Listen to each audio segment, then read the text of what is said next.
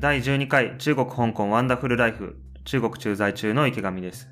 ワクチン接種の予約完了しました。香港に駐在している若尾です。今週もよろしくお願いします。毎週末配信していきますこの番組では、中国と香港に駐在している池上と若尾の2人が、異国の模様を発信する王道のポッドキャストです。えー今日は4月の24日の土曜日です。はーい、はい、よろしくお願いしますお。願いします。王道のポッドキャストなの？王道のやっぱりね、こう、基本に忠実なポッドキャストでありたいなというふうに思ってるね。若尾の考える基本って何なのポッドキャストの。まあ、やっぱりこのコンセプトの海外生活の発信というのをこう元にそれに忠実にやっていくみたいなだから例えばあの冒頭言った通りワクチンの接種の予約をしたのねはいはいはい。まだ日本できないでしょ全然ワクチンの接種、うんうんでも中国でも今もうできるだろうし香港でもできるとなかなか日本人だと日本に住んでる中では体験できないこういうことをうん。うん。発信していきたいなみたいななるほどね。そうそうそうつまりその日本にいる人に向けて日本にいる人がこう新しい情報を得られるというかちょっとためになるというかそうそう。あの幅広い視点を身につけられる助けになるような番組になると。まあまあまあそこまでいけたらいいんだけどなんかねへーってなるような。あな香港だとそんな感じなんだ。えもうワクチンやるんだみたいなね。うんうん。うん、そういうのをコンスタントにこう発信していきたいね。なるほどね。うん、でそのワクチンは自分で応募したの？個人のやつ？そう。あのーもうね簡単に予約できるの。ネットで専用のあの予約サイトがあって政府が作ったんだけどうん。そこにあのー香港の ID ナンバーとかその辺の情報を入れるとこういろんな施設が一覧で出てきて何箇所か受けられるとこあるから。で日付を入れて予約完了。来週に受けてきます。うん。え、若尾もその中国じゃないよ。あの、香港の ID 番号は外国人でももらえるの？うんもらえるあのー香港に住めるそのビザを持っていれば外国人でも、まあ、外国人用の ID カードっていうのを発行してもらえるなるほど。そうその辺はあれだよね。香港の方が外国の人多いっていうか、もともと中国じゃなかった場所だし、いいよね。外国の人に優しいよね。ああそうだねもう基本みんな持ってると思うないとあの何かとこういう時とか行政のサービス受ける時不便だからねうん。あ中国はそういうのはどうなの？中国は国民の ID 番号は外国人もらえないから、中国だと当たり前にできることが外国人結構不便するんよ。あじゃあ何？パスポートだけしか身分証がないってこと？そうだね。だから、えー前にも紹介したと思うけど、新幹線乗るときに中国の人は ID 番号をかざすだけで入れるんだけど、うん。外国人はパスポートを、あの、自分の顔写真のページを機械に読み取らせて、それで入るっていう。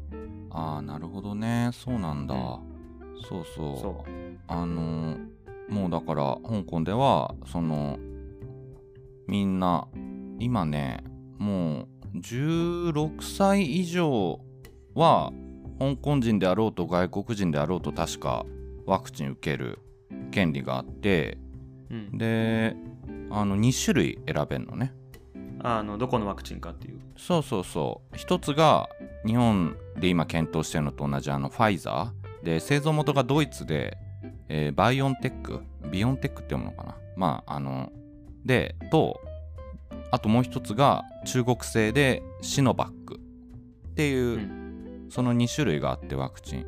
どっちかから選べるっていうので。でうん。ちょっとどうしようかなと思って俺。うん。普通にあのーいや最初はね中国製にしようと思ったの。っていうのもなんかほら中国に入国しやすくなるみたいなさ中国製ワクチン受けてたら。だから、移動しやすいかなと思って中国製の予約まで実はもう一回したんだけどでもちょっと後から調べたらなんかいろいろねニュースが出てきてなんか例えば、安全面は問題ないだろうけど中国のワクチンの方は WHO のなんか最終の認可を実は受けてなくてで対してそのファイザーのあの元のそのドイツ製のバイオンテックっていうところのはちゃんと最後の認証まで受けてるとかなんかそういう情報がまあ出てきてまあだったらちゃんと体にこう入れるもんだし公的な認証を受けてるワクチンの方がいいかなと思って最終的にそのドイツ製のバイオンテックにしたのでまあだから日本でこれから始まるワクチンと一緒だね。一緒のものになります、なるほどね。そっか、でもこっちでワクチン受けるとしたら、その中国製のワクチンしか選択肢ないから、なんか、あれだね。嫌だわ、なんか。いやな？それを。そうねだから中国国内では多分何種類かあるみたいだからうん。ワクチンのその製造元とかだうんから中国製でもね、2種類か3種類かあるよね。うんまあまあまあちょっと調べてみるのもいいかもしれないよどこのものでうんとか、まあ、大丈夫でしょ、別に。ね。大丈夫？まあまあまあまあ基本は大丈夫なんだよね。基本は大丈夫。うん。うん。そうか。うん。うん。え、いつ受けるんだっけ？えー来週に受けます。来週予約しました。来週って何？休み？うん。来週の土曜日。ちょうど1週間後だな。来週の土曜日って香港はちょっと待ってね。何日だっけ？香港はというか中国も一緒でしょ？えっ、と5労月働節？香港は。あ労働節ってなんかあったっけ？香港労働節ないの？こっちは5月1日から5日まで休み。えそうなん？うん。あれ香港どうだったかな？なんかない気がするうん。マジで？ちょっと待って調べてみるうん。えー香港は5月はあ1日だけ一応労働節って書いてあるけど振り替え休日がないから土曜日、あの1日土曜日だけど結局休みないわ。な普通の土日ってこと？そしたら。普通の土日だわ。えー、あ、そうなんだ。そこ違うんだね。うん。でまさにその1日にちょっと予防接種俺は受ける予定なんだけどえー、いいな。休み？このうん、間、休み。この間休んだばっかじゃん。生面接で生面接忙しかったからね、引っ越しで。引っ越しそれ それはお前の事情だろ まあでもなんか調べたら、調べたらって普通に新聞に書いてあったんだけど、労働節ね、あの、まあ1日から5日まで中国休みなんだけど、うんあの、まあその、えーなんだっけ忘れた。なんだっけん？あれ。こっちの年末年始なんだっけなんていうんだっけ春節？春節。春節の間にあの、コロナで、あの、帰省自粛しろとかなんか旅行自粛しろとか言われてたせいで、うん今年の労働節はなんかその反動もあって、国内の旅行者数が2億人を超えてると。超える予定だと。あなるほどねみんな国内であの海外行けない分その鬱憤を晴らすために旅行するみたいなうん、まさにそんな感じで。で、なんか2019年のその労働節、まだコロナがなかった頃と比べても、すごいらしいわ、今年は。あそうなんだ。うん。すごいね。だからもう飛行機とかホテルとかすごい値段高くなってるし、うん。多分どこ行ってもね、海外に行けない分中国国内に中国人がまあ溢れ返ってると思うから、あんまり出かける気しなくって、ああ池上はってこと？うん。えなんで？あもうん？逆に？逆にとかも、うん。5月の2日の日にあの同僚の結婚式があって、前にもあの紹介したような式がもう一回あって、それに出てくるんだけど、また同じ式場なんだっけ？また同じ式場でまた同じ司会者の人だって聞いて司会者も楽してるんだけど。もう事前にわかるんだ で、まあ、その後3日間また休み残ってるんだけど、うんもうなんか、うん。まあ、上海でちょろちょろと観光しようかなっていう感じ。ああまあねなるほどうん、こう、うん。近め近場でねいろいろ見て回るみたいな、そんな感じです。なるほどね。いやーでもいいなちょっとね。中国ぐらいじゃない？そんな。ねえ連休でみんな羽伸ばしていろんなところ移動できてとかさ。うん。今国見てら見たら。そうだね。なんかアメリカとかでもね、何？うん。カリフカリフォルニアの方とかね、急に感染者減ってるみたいなあ新聞に書いてあった、そうなん。だ。なんだろう、うん。ワクチンかな？ワクチンえらいペースでアメリカ打ってる。んだったよね、確か。ワクチンも広まってきてるし、なんか、だんだんみんな感染してる人が多くなってきて、うん。アメリカはちょっと昔ひどすぎたから、集団免疫が早くなってるんじゃないかとか、うん。わかんないけど。うん。なるほどね。まあ、日本がね、ちょっと、なんだろうね、心配というか、どうするんだろうね。うーん宣言がねちょうど昨日か一昨日出たもんねまたうん。宣言って言ってもね、宣言したところでウイルスは別にね、そんな知らないしね。まあそうだよね うん。うでね、また宣言のたびに仕事がなくなる人が出てきてね、それでみんな苦しむわけだしん。いやーかなり今回ね厳しいって話でなんかお酒の提供ももうやめなさいっていう風に東京とかでは言われてんだっけ？確かうん。まあ、またね、宣言開けたら、またぶり返すの目に見えてるのに、その先のプラン何もないのになんか、宣言をして封じ込めるみたいなね、そんな、ニュアンスで言われても、具体的にどういうつもりなのかね、よくわからんよね。うーんなかなかね日本今厳しいよねだから中国の状況とか、まあ、あと香港も、まあ、感染者数はかなり今もうほんと0人とか1桁とかで推移してるからうん。まあまあ普段生活する分にはねあのだいぶ不自由ない状況になってきてるからちょっとこうね比べるとね結構明確だよね違いがうん。もう検査しまくるしかないと思うんだけどね。うーんなのかねうん。どこにウイルスがあるのかっていうか、かかっちゃってる人がいるのか、あの、わかるようにしていかないと、どうしようもないんじゃないのかな。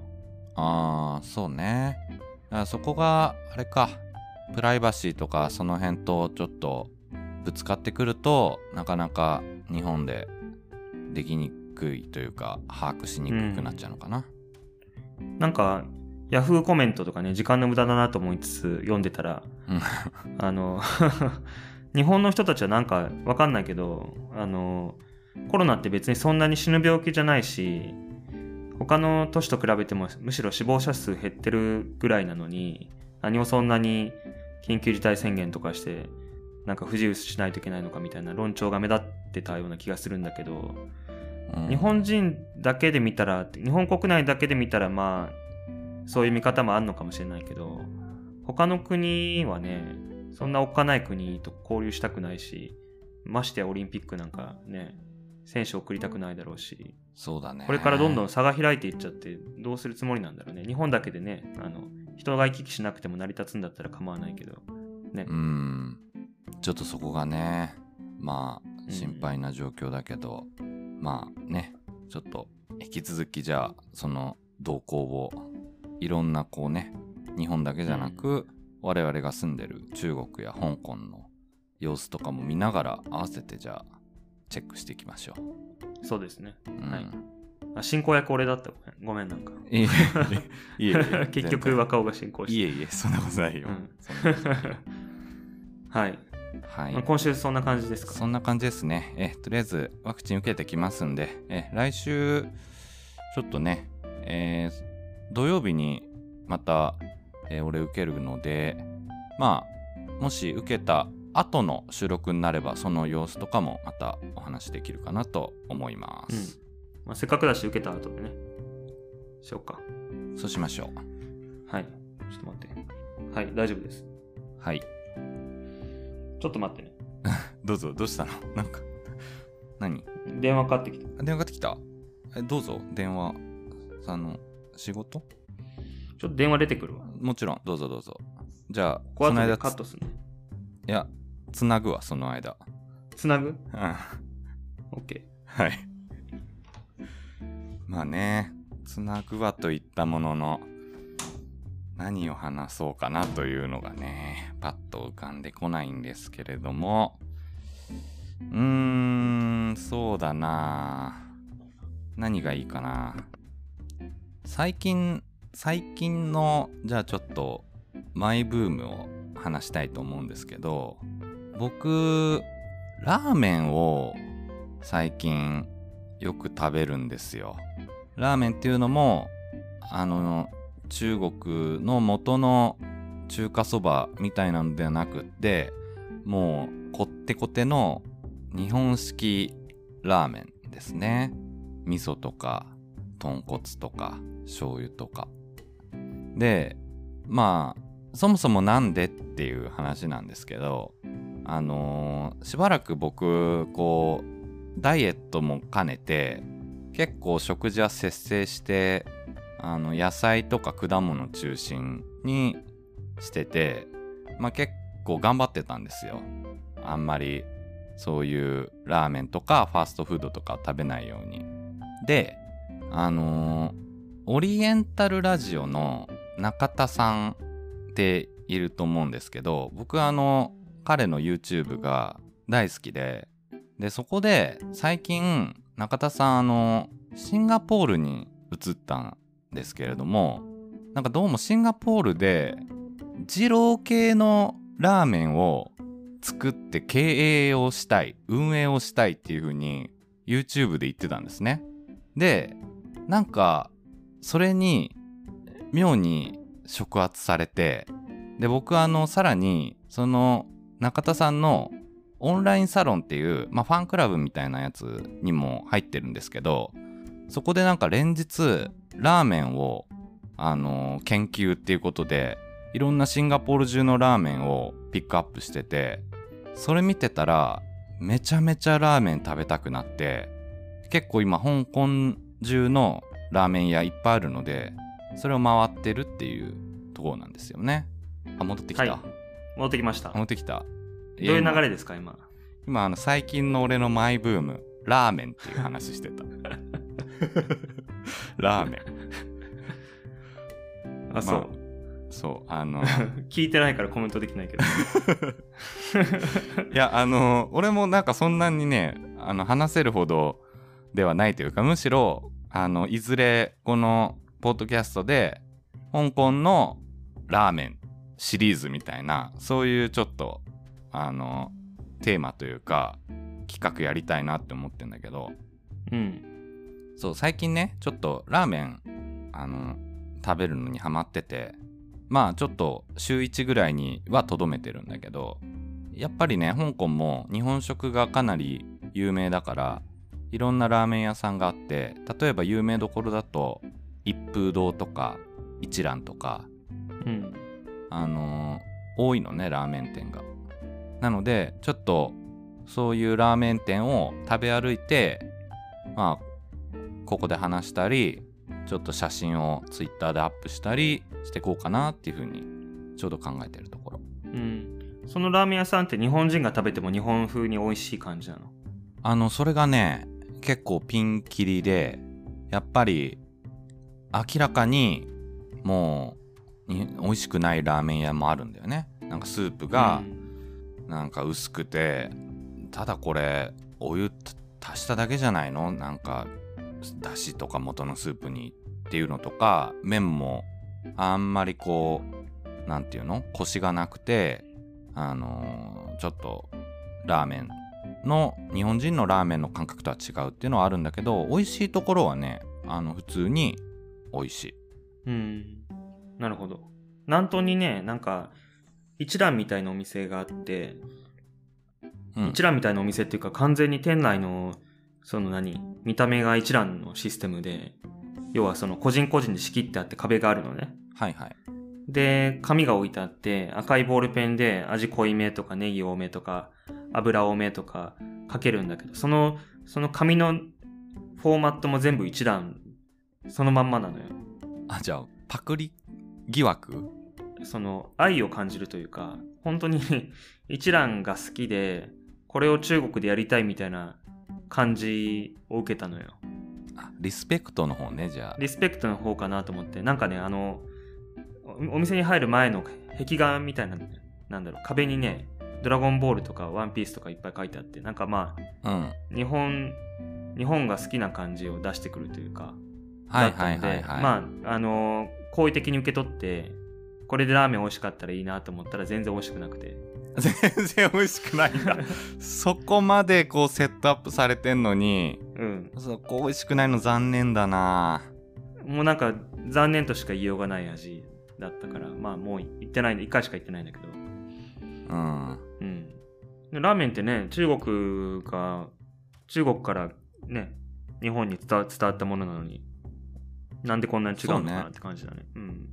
全然違うよね。なんか、な、なんだろう。だスープがもう全然違うよね。濃いよね、日本のラーメン。こってりで。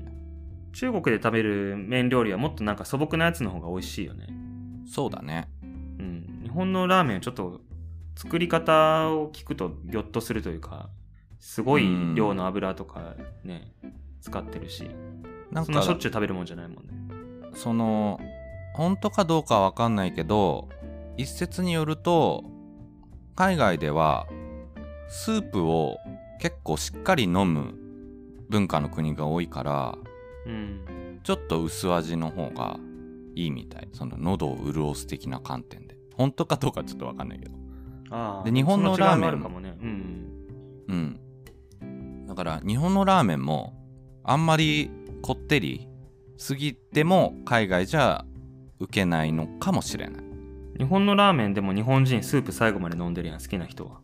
好きな人はね好きな人は飲んでるねああ、なんかその文化がないってことね。うんちょっとこってりすぎちゃうのかもねうん。なるほど。うんでも上海でもなんか二郎系ラーメンがたくさんあるって聞いたけどね、この間。上海にあ住んでる人そうなん。だうん。ちょっとぜひじゃあレポートをいや、俺無理だわ、それ二郎系ラーメンちょっと無理だわ。あそうなん？どういうあれこってりすぎる？いや、味はいいんだけど、量がちょっと胃が小さすぎて入んないんだよね。あそんな小食？なんかどっかの二郎じあのラーメン二郎に行ってそこであなんかつけ麺みたいのがあってつけ麺は量が少ないから初心者でも大丈夫って言われてそれで食べたぐらいかな。ああそうなんだ、うん。そっか。うん。ラーメン自体は食べるの？池上って食べますよ。ラーメンというより俺が好きなのは天下一品。あ天下一品か。うん。天下一品でも中国ないよね。あないんだ。海外進出してないのかな、ひょっとして。うん。なんか中国に来て一番困ってるのは天下一品が食べられないことです。なるほどね。なるほど。まあまあちょっとそんな感じでラーメンアンギャをですね香港でしてしていこうと思うので。はい、まあ追ってはいまあ、健康を損ねない程度にそうねうんちょっと週1ぐらいにしてレポートしていきたいと思いますはい。じゃあ、えっと、今週の若尾の話したいこと。今週ね今週再び香港の食について話したいと思います第何弾？今回は第6弾です ?6 弾。は。はい。い、第6弾。何でしょう。日本人に馴染みのない謎の黒い卵。ピータンです。謎の黒い卵、ピータン。ピータン。ピータン。ピータン日本で食べる機会ないよね。俺、ピータン好きだからしょっちゅう食べてたわ、日本で。ピータンしょっちゅう食べてるか。ピータンめっちゃ好き。うん。ピータンなんかしょっちゅう食べてたイメージは確かになんかあるけどね ピータンあったら絶対頼む。ピータンなんで食べようと思ったの？ピータン、なぜ食べようと思わないの？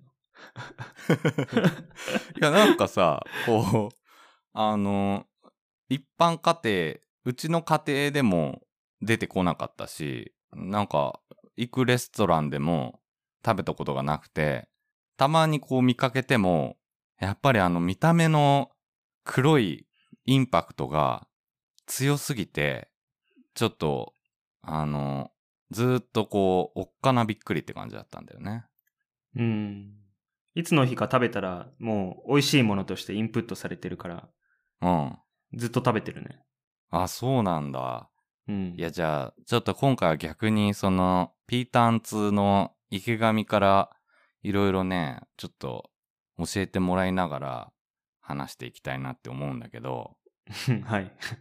いや、あの、そうね。だからまず、ピータン多分、このリスナーの方でも、全然知らないっていう人もいると思うので、ちょっとその説明からすると、ピータンって何かっていうと、あの、黒いゆで卵みたいな卵で、で、コーヒーゼリーみたいな白身の部分が、コーヒーゼリーみたいになっていて、黒いけど透明で中が透けて見えるんですよね。はい、で、黄身の部分は、ちょっとこう、暗い黄緑色になっているっていう、もう本当に見た目的には、まあ、すごいインパクトが、あの、ちょっとツイッターで僕最近写真あげて、そこでは毒々しいと、あの、表現したんですけれども、うん。なかなかこう、インパクトのある見た目なんですよね。で、中華料理で結構よく出てきて、で、香港だと、もはやなんか、その辺の露店で売ってて、なんか、こう、砂、砂みたいなのが器の中にブワーって入ってて、そこに埋まってるのね、その殻付きの状態で。多分それが、その、製造、製造過程というか、その調理法にも関係してるんだと思うんだけど、とにかくそういう状態で露店で売っているというぐらい、まあ、結構、香港では、あの、みんなに親しまれている食材なんだよね。うん。中国でも食べた？ピータン。あ、中国来てから食べてないかも言われてみれば。あ、食べてないの？せっかく食べてないね本場じゃん。うん。うん、確かに。探してみます。売ってんのもじゃあ見かけたことないのかな？その露店とかスーパーで。ないかも。あ、でもそうなんだ。視界に入ってないだけかもしれない。うん。うん。なんか、香港ではね、結構、結構なところで売ってるから、ちょっと中国でも探してみて、い一回。う。ん。うん。なんかあれだよね。埋めるんだよね。埋めて発酵させて作るんだよね。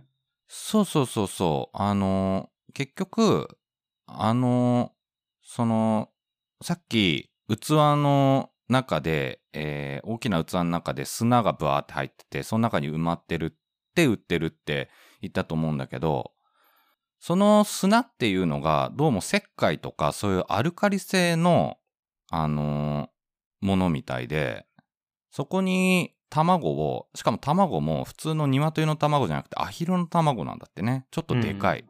うん。アヒルの卵を2ヶ月ぐらい浸すと、そのなんかアルカリ性の反応によって、熱とか加えてないのに、白身も黄身も固まるんだって。うん。だから、ゆで卵とも作り方が違うっていう。うん。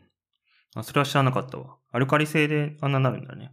うん、なんかアルカリ性の反応で、そそうなるみたい。で、こう、2ヶ月さ、作るのに置いとくと卵ってさ、なんか傷んじゃったりとか心配だけど、そのアルカリ性によって、なんか微生物とか、いそういうのも全部死滅するみたいで、うん。あの、全然安全にお腹壊さずに食べれるっていうものらしい。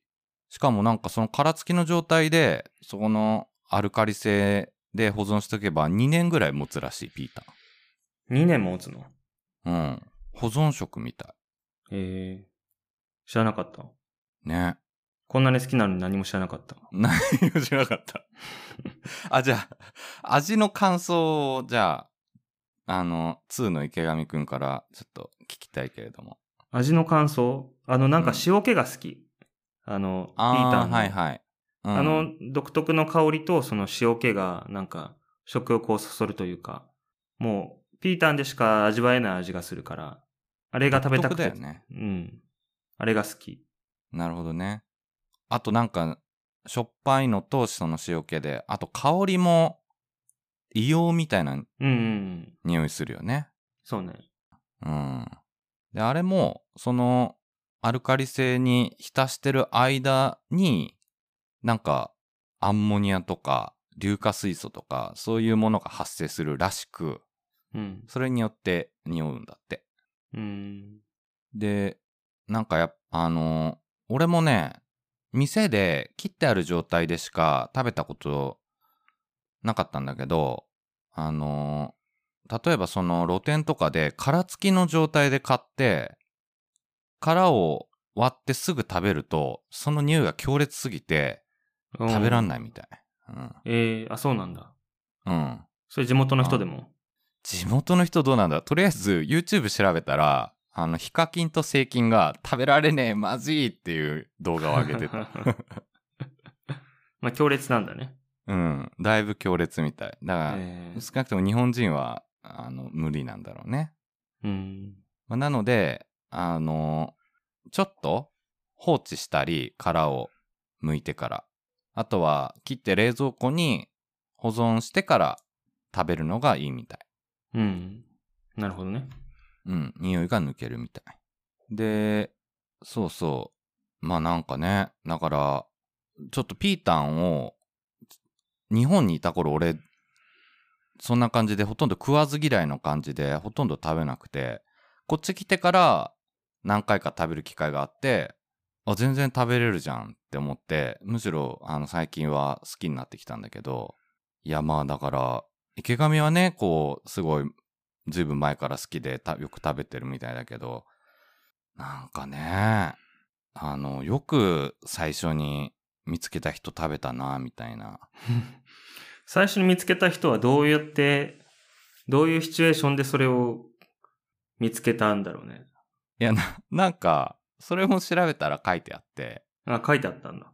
うん、なんか諸説もちろんあるんだけど、うん。なんか、ある日、アヒルが泥と灰が混ざった中に卵を産んでしまい、アルカリ性の灰の中に埋もれた卵が数ヶ月後に発見されたらピーターになっていたというのです。みたいな 誕生日はそれ、説ですらないじゃん、それ。想像に過ぎないじゃん、それ。想像に過ぎない。ちょっと、あの、具体性もないからね。まあでも、なんか、ね、実際のその誕生秘話はよくわかんないけど、納豆と、外国人から見た納豆と同じ感覚なのかなっていうふうにちょっと思った。ピーターのこと考えてて。うん。色が多ね分、色がちょっとどぎついよね。色がどぎついよね。で、匂いもさ、するから、納豆もさ、まあ茶色っていう見た目はギリギリ OK でも、あの粘りと匂いと、発酵してるんだか腐ってるんだかよくわかんないっていう、ちょっとその辺の、ね、感じで、なあの、外国人はやっぱり敬遠してしまうのかなっていうふうに、ちょっと思っちゃうね。食べたら美味しいのにね。うん。そう。なので、あの、結構こっちでは、まあ、ピータン単体で出てくる時もあるし、あとはね、えー豆腐の上に乗っかって出てきたり、お粥の中入ってたりとか、そういうなんか食材みたいな使われ方して出てくることが多いわ。うんうんうん。豆腐の上にピータンはたまに見るよね。日本でも。あ、日本でも見る？うん、見たことあると思うよ。あ、ほんと。さすが、さすがピータン2。うん。うん。そう。まあ、そうやってね、あの、他のものと一緒に食べると、ちょっと独特な匂いとかも軽減されるので、ぜひね、あの、ピーターのことよくわかんないっていう風に思ってた皆さんもですね、ちょっと一度チャレンジしてみた、み見ていただけたらと思います。うん。うん。まあ、お腹をね、お腹を壊すとかそういうのは少なくともないので、安心していただいて。うん。ピータンと同じ製法で他のものをその泥の中に、石灰かなんかの中に埋めたら、あんな感じになるのかなピータンじゃないとえーどうダメなんだろう。いや、なんかね、ネットで、そのピータン作ってみたみたいな、あの、結構あって、ブログとか。うん。あの、だいぶ難しそうだったよ。その、元のピータンを卵で作るのすら難しそうだった。うん。なんか、いろいろやっぱ、あの黒くちゃんと綺麗に固まるには条件があるみたいでなんかあるそのウェブサイトではそこでもあの自家製ピータンにチャレンジしてたんだけどなんかえー書いてあったのはアヒルと鶏の卵でも違うみたいでアヒルの卵はちょっと鶏の卵より大きいんだけどうんアヒルだの卵だと通気性がいいだかなんだかでアルカリがその侵食しやすいから固まりやすいんだってピーターなるほどね。殻の材質が違うから。が違うんじゃないかと本当かどうかちょっとわかんないんだけどそこのウェブサイトでは書いてあった。で鶏の卵で作るのはなのでもっと難しいみたい。アヒルの卵で作るより。できなくはないんだね。できなくは確かなかった。最終的にそこも作り上げていたと思われるんだけど、うん。でもね2ヶ月とか時間をじっくりかけて作ってたから相当な手間だよね。鶏の卵で作ったピータンは一回食べてみたいね。そうねどんな感じの味がするのか試してみたいねうん。そっか、やっぱでも鳥、あの、卵の殻がある系になっちゃダメなんだ。鳥の卵じゃないといけないんだね。だから、ねから変な話、なんか魚卵とかじゃ作れないんだよ。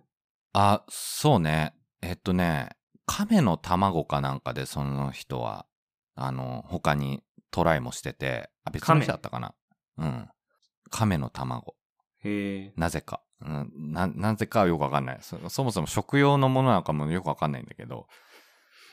まあその人何者なの？それ？その人何なんだろうね。結構マニアックなね方だよね。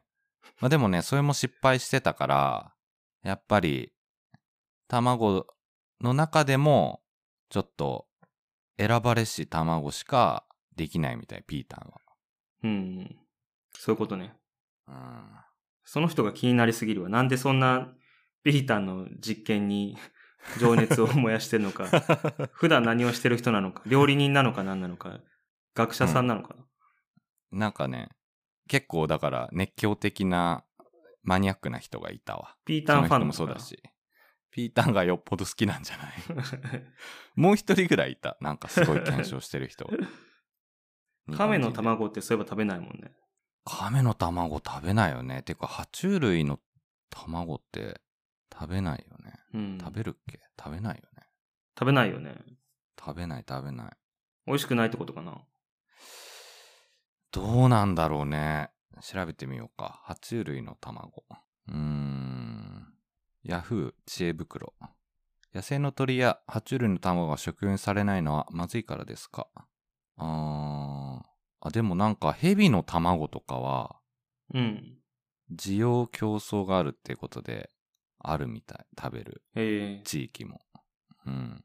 だから、まあ、食べられるけど、まあそもそもね、その爬虫類自体が、あの、ちょっとこう、普段食べないからね。まあ蛇のスープ紹介しといてなんだけど。うん、あ、そうか。だから生産効率が悪いのか。食材として。あー、それもありそうだね。うん。食べれないってことはないよね、絶対ね。多分ね、うんイメージ。と生産効率と、まあその辺かね。まあ味も、まあきっと鶏の卵が一番いいんだろうね。うん。なんかカエルの卵は食べるって、中国で。そうなんだ。うん、あのタピオカみたいなやつ？みたいだね。ええー。ちょっとまた調べてみて。中国のことは調べてみたよ。あ、中国担当こっちか。中国担当。いや、まあちょっと、でも、興味はあるわ。興味あるから調べてみるわ。うん確かに、はいうん。うん。そうそう。んね、卵、卵といえばね、えー海外ではね、生卵食べる文化はないからね。結構貴重。中国はどう？香港はね、あの、基本なくて、だから、日本から輸入された卵で、しかも日が経ってないやつだけ、えー生で食べるっていうのが香港では徐々に浸透してるらしい。うん、こっちで見たことないんで、確かにね。生卵まあちょっと。うん。うん。結局その、冷蔵で、あのー保管して、しかも産地から消費者の手元にまでこれだけ短い間で移動させられるっていうのは、本当日本が特殊みたいで、その輸送もそうだし、スーパーとのその小売りの連携とかも含めて、あの、なかなかないみたい。結局だからその、鮮度の部分だよね。うん。で、特に香港はもうタイとか中国とかから輸入してるから、しかも多分常温で輸入してんのかな？どうなんだろう？まあ、とにかく、あんまり、あのー鮮度がね、どうしても良くなくなっちゃうから、まあ、生卵で食べたらちょっと怖いよねっていう、そんな感じだね。うん。一回若尾とあの、神戸で働いてた時期に、頃にあの、生卵、卵かけご飯専門店行ったよね。行ったねで、その日のうちに神戸に帰って、あの、後輩の青地くんのライブを見に行ったよね。確か。そうだっけ？そこまでは覚えてなかったけど。あそこ覚えてないの。そろそろ帰んないと間に合わないよみたいに言って、急いで食べた気がした。あ、そうだったっけ？なんかうん田島の方だよね、兵庫の。そうそうそうそう。あの、雪、雪降ってなかった？なんか。雪降ってたかもしんないね。ねえ。あったあった。かき醤油かなんかで、生卵のうん。卵かけご飯食べた時だね。食べたね。うん。それを思い出しました。いや、あれ、めっちゃうまかった記憶はある。うん。とにかく。そうだから、あれは、あの田島で食べた、あの味は、なかなか海外じゃ食べれない味なんだよ。うん。日本特有の。そういうことね。うん。はい。まあ、はいってことで、今日はですね、えー、謎の黒い卵、ピータンについてお送りいたしました。ピータン。はい。はい。こんな感じですまか。た、はいそんな感じでございます。第6回は？はい。また次回お楽しみにしてください。はい。はい。どうですか？そちらの方は。うん。ちょっとね、あのー家族のことでまた動きがあったというか、動きがないというか、あのーはいはいはい困ったことがあって、ちょっと聞いてもらおうかなと思うんですけど、聞いてもらいたいなと思うんですけど、はいはい。なんか、えーっと、この間の話では、無事ビザが降りて、で、入国も近いって話だったね。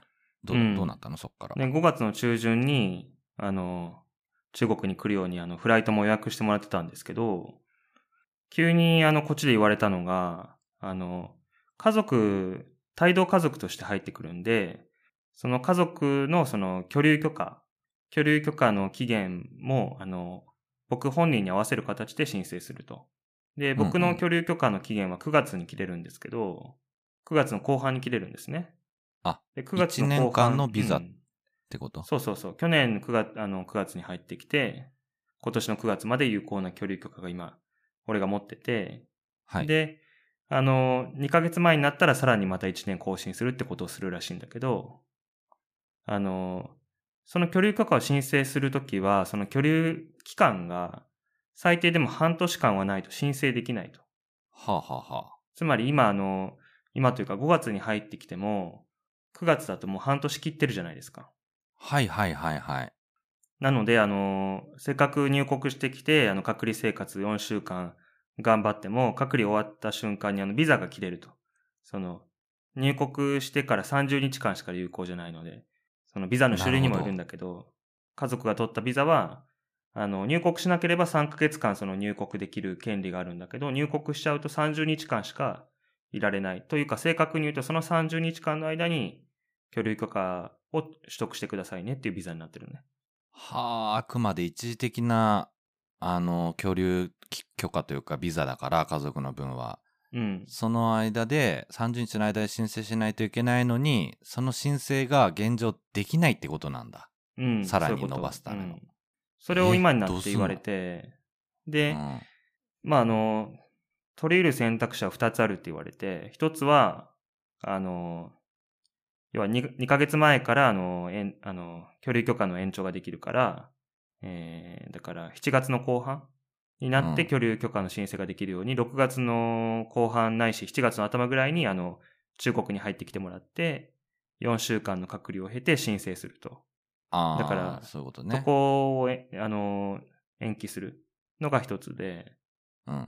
で、もう一つの選択肢は、とりあえずもう入ってきちゃって、そのビザの種類を30日間じゃなくて3ヶ月間とか有効なビザに切り切り替える。こっちに入あ、ってできんのそれ。うん。いや、それが、あの、こっちのその、公安の人はそれが多分できるって言ったらしいんだけど、あの、うん本当にできるのかどうか誰も約束してくれないよ。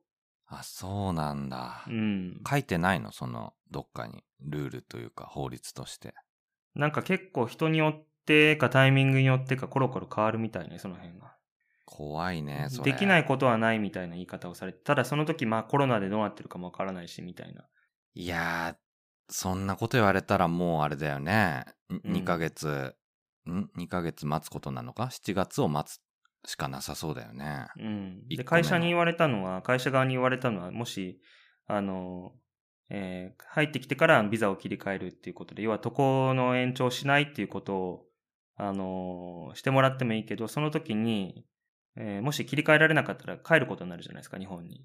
うん。そしたら会社としては、あの、一回来たけど帰ったっていう扱いになっちゃうから、もう一回来る時のお金出せないかもしれないと。うん、まあまあ、うん。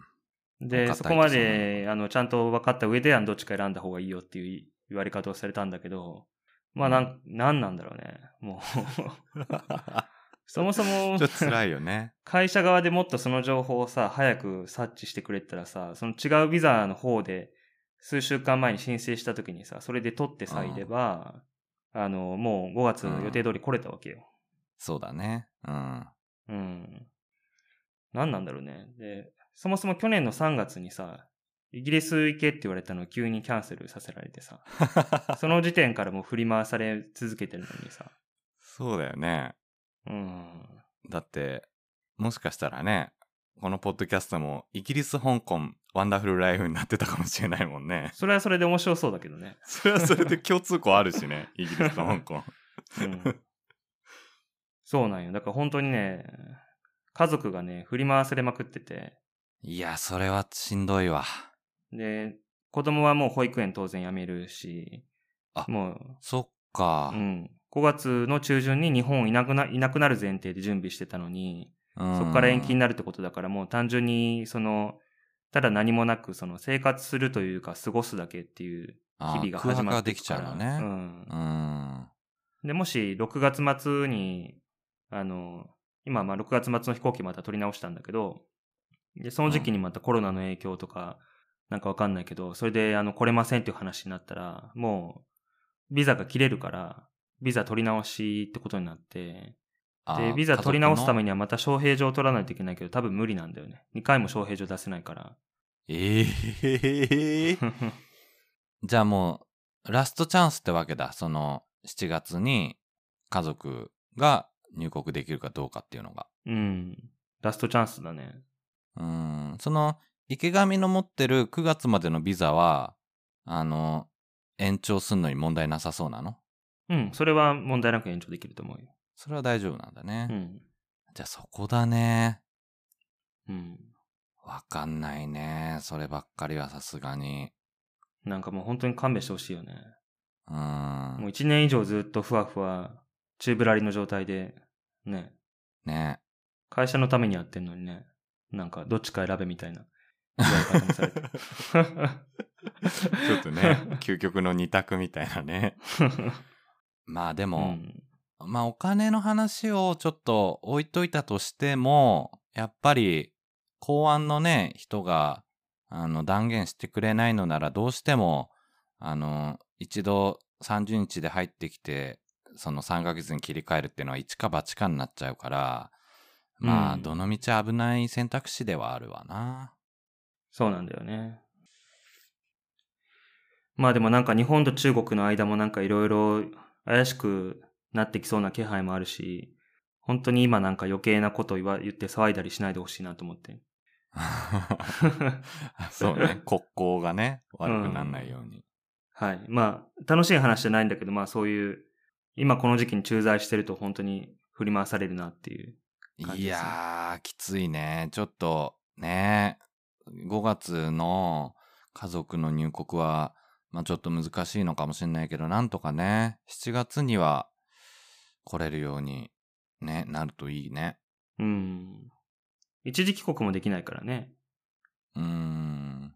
天下一品が食べたくなってもね。うん。まあ、でき、できるけど、隔離があるってことでしょ？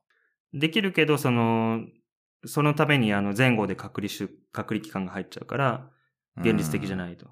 そうだよね。うん。まあ一時帰国しても何の解決にもならないしね。まあね、うん。うん。本当家族と、あの、暮らす、中国で暮らすってことにおいては、何にも解決にならないってことだよね。うん。うん。はい。また、番組を通して動きがあれば。そうね、ちょっとじゃあ、あの、状況が好転することを祈りつつ、はい。うんもう好転しなかったら中国、香港、ワンダフルライフ終わる可能性ある。番組の存続のね、に関わることなので、ちょっと、うんはい。えーじゃあ注意深くその辺は教えてください。注意深く。はい。はい。注意深く、はい。ウォッチしていきましょう。はい。はい。そんな感じですかね。はい。そんな感じですね。はい。うん。まあちょうど1時間。はい。はい。じゃあまあ番組概要欄に Twitter アカウント載せてますので、えーまたぜひ皆さん、えー若尾がこんなこと言ったけど間違えてるよとか、池上の言ってるのおかしいよとか、そういうメッセージをいただけたらありがたいです。はい。えーアンカーでお聞きの方は、えーボイスメッセージもください。ボイスメッセージもらったことないですけど、お待ちしてます。気長に待ちましょ うん。まあ、また、あの、なんか最近番組聞いてくれてる人が増えてきてる感じがしていて、う。うんツイッターの方でもいろいろ反応いただけることが増えてきたんで、まあ、この調子で続けていきたいなとそうね思。っております。はい。うん。あの、中野さんもね、あの、上海じゃなかった、大連に前住んでた中野さんも、最近写真アップしてくれたり、ツイッターでしてくれてますので、ちょっとね、ぜひ皆さん見に来てください。はい。それでは、中国、香港、ワンダフルライフ、お送りしたのは池上と、若尾でした。どうもありがとうございました。